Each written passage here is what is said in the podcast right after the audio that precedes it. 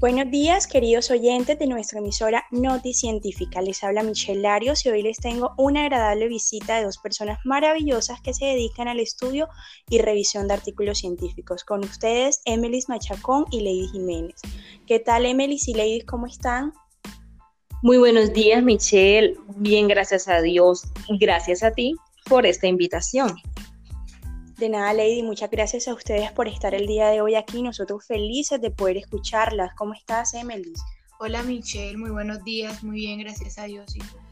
Muy bien, súper feliz, como ya les decía, de poder escuchar sus maravillosos aportes. Cuéntenme de qué vienen a hablarnos el día de hoy.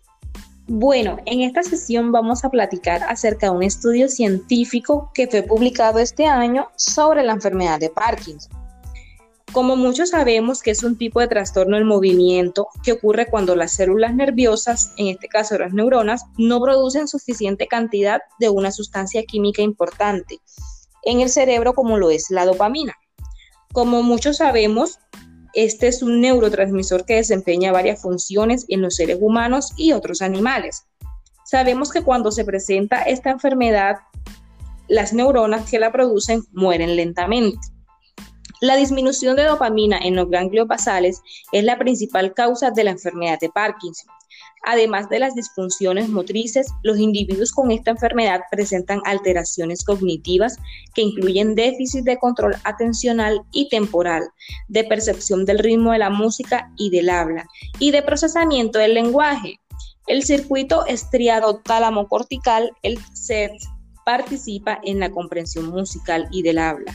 Personas con esta enfermedad presentan problemas en distinguir las estructuras rítmicas por verse afectado el funcionamiento de los ganglios basales. Por lo tanto, el control de su pulso interno en el set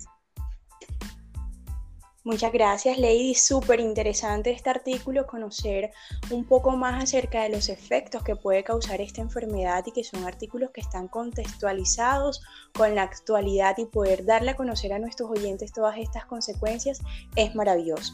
Cuéntanos, Emelis, ¿tú de qué vienes a hablarnos? Eh, bueno, eh, como anteriormente decía mi compañera Ladies, se ha encontrado que personas con la enfermedad de Parkinson pueden mejorar su sincronización temporal interna mediante el acompañamiento de señales auditivas externas temporalmente predecibles. argumentan que compensar la vía disfuncional del circuito estriado tálamo-cortical mediante una interfase con el circuito cerebelo-tálamo-cortical, el cual es sensible a la codificación de eventos temporales. Muchísimas gracias por esos maravillosos aportes.